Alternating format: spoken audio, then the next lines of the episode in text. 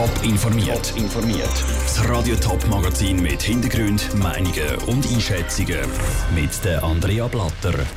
Die Pläne der Armee zum schon 15-jährige Mädchen fürs Militär begeistern stoßen bei der Politik auf Unverständnis. Und ein Förster aus dem Töstal erklärt, was es für die Bevölkerung bedeutet, wenn Lüchs durch die Wälder strielen. Das sind zwei der Themen im Top informiert. 15-jährige Mädchen sollen für die Armee angeworben werden. Das fordert der Armeechef Philippe Rebour. Er will also schon in den Schulen über die Möglichkeiten in der Armee informieren. Und zwar Mädchen und Buben. Das, weil die Armee immer weniger Leute hat. Aber was halten die Politiker von dieser Forderung? Der Menzi hat nachgefragt. Mit 18 haben alle Schweizerinnen und Schweizer eine Einladung zum Orientierungstag der Schweizer Armee über. Das ist für den Armeechef Philipp Köboch aber zu spät, wenn er im St. Galler Tagblatt sagt. Er will, dass schon in der Schule über die Armee informiert werden soll. Für Zürcher SP-Nationalrätin Priska Seiler-Graf ist klar, in diesem Alter gäbe es andere Prioritäten. Also ich verstehe ja, dass da mehr, mehr Frauen will, weil Frauen äh, Fähigkeiten mitbringen, die da mehr dringend braucht. Aber ich glaube, mit 15 da schon informieren ich glaube, das ist definitiv zu früh. 15-Jährige sind mit anderen beschäftigt, da steht ganz klar Berufswahl im Vordergrund und ich glaube, das wird nicht wahnsinnig viel bringen. Darum halten sie nichts von dieser Forderung, sei es für Buben oder für Mädchen. Sie geht sogar so weit, dass das der Armee könnte schaden, wenn man so früh schon informiert. Und ich habe einfach wirklich auch ein bisschen den Verdacht, dass das sogar im Endeffekt kontraproduktiv sein Also ich glaube, es bringt wirklich nicht mehr, wenn man das jetzt vorverschieben. Ich glaube, das ist im Reifeprozess noch nicht dort. Ich würde es bis 17, 18 lassen. Dass es nicht kontraproduktiv ist, glaubt der Schaffhauser SVP-Nationalrat Thomas Hurter. Aber auch er ist der Meinung, dass es der falsche Ansatz ist. Die Verankerung der Armee, jetzt merkt man langsam mit der Bevölkerung, die ist äh, am Schwinden.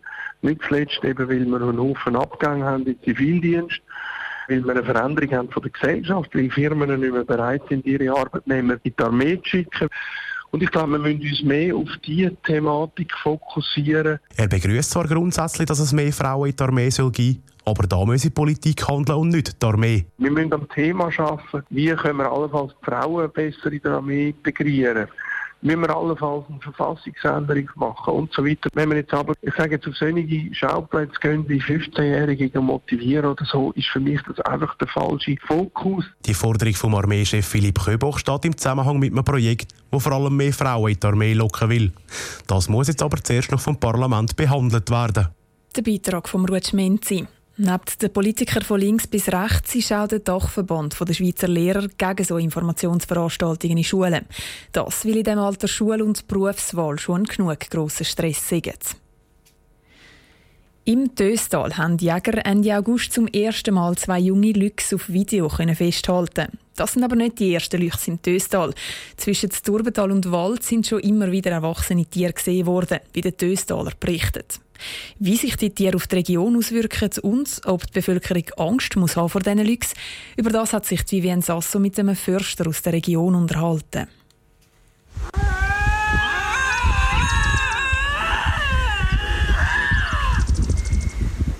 Die Geräusche kommen nicht von einem vorpubertierenden Teenie, der täubelt, sondern von zwei Lüchs, die miteinander streiten. Ob es echt im Töstal momentan auch so tönt? Nein, eher nicht. Der Jürg Künzi ist Förster im Forstrevier Baumau-Wieler und sagt, dass er bis jetzt nicht wirklich merkt, dass da Luchse rum sind. Eigentlich spüren wir noch nicht viel von der, von der Luchs, also vom Jagdbetrieb her, also von der Rehe her merkt man noch nicht viel. Ich weiss, dass ein Luchs sicher ein Reh pro Woche muss reissen, also er frisst eigentlich nur Frischfleisch. Wenn ein Luchs ein Reh gerissen hat, dann versteckt er seine Beute und geht eine Woche lang das gleiche Reh fressen. Und sonst machen die Tiere einfach in Ruhe ihr Luchsen ohne die anderen Waldbewohner zu stören. Darum macht sich der Förster Jörg Künzi auch nicht wirklich Sorgen wegen diesen Luchs im Töstal. Im Gegenteil. Als Förster ist er froh um ein Tier wie ein Luchs. Er tut natürlich die Repopulation dezimieren und von dem her ist das gut für die Waldverjüngung. Als Jäger ist das natürlich ein, ein Beutekonkurrent. Das muss man akzeptieren und mit dem muss man leben. Auch wenn Luchs auf den ersten Blick vielleicht gefährlich aussehen, sind sie das eigentlich nicht. Sie haben auch nichts mit Wölfen zu tun, wie der Jörg Künzi erklärt. Nein, Luchs ist sicher eine Katze, das hat nichts mit Wolf zu tun. Eher mit einer Hauskatze, eine grosse Hauskatze oder ein Tiger oder ein Leopard oder so, in dieser Art, oder?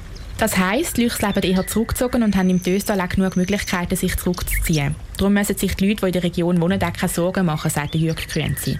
Es sei eher unwahrscheinlich, dass sich die Luchse aus ihren vier grünen Waldwänden trauen. Das war ein Beitrag von Vivienne Sasso.